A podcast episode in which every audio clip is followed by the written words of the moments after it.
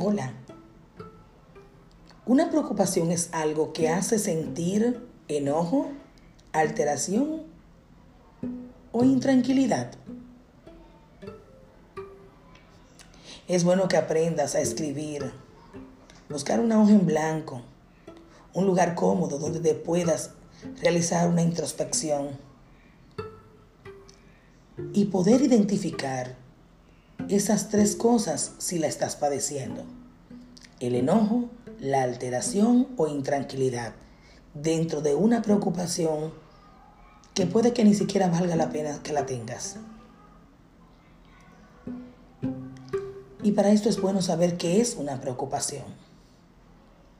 Así que yo te invito a que cojas un lápiz, un orange en blanco y escriba cuáles son tus debilidades, tus intranquilidades,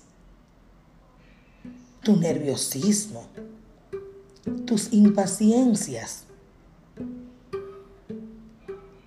¿Cuáles son esas ansiedades que tú experimentas? ¿Por qué te agotas o padeces de nervios? ¿Qué te agita? ¿Qué te enoja?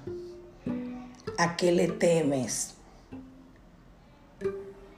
¿Qué te provoca rabia? Así que aprende a identificar esos enojos, alteraciones e intranquilidad que puedes estar experimentando. Y con esto simplemente te das una probadita de cuáles cosas debes mejorar para sentirte plena hasta la eternidad.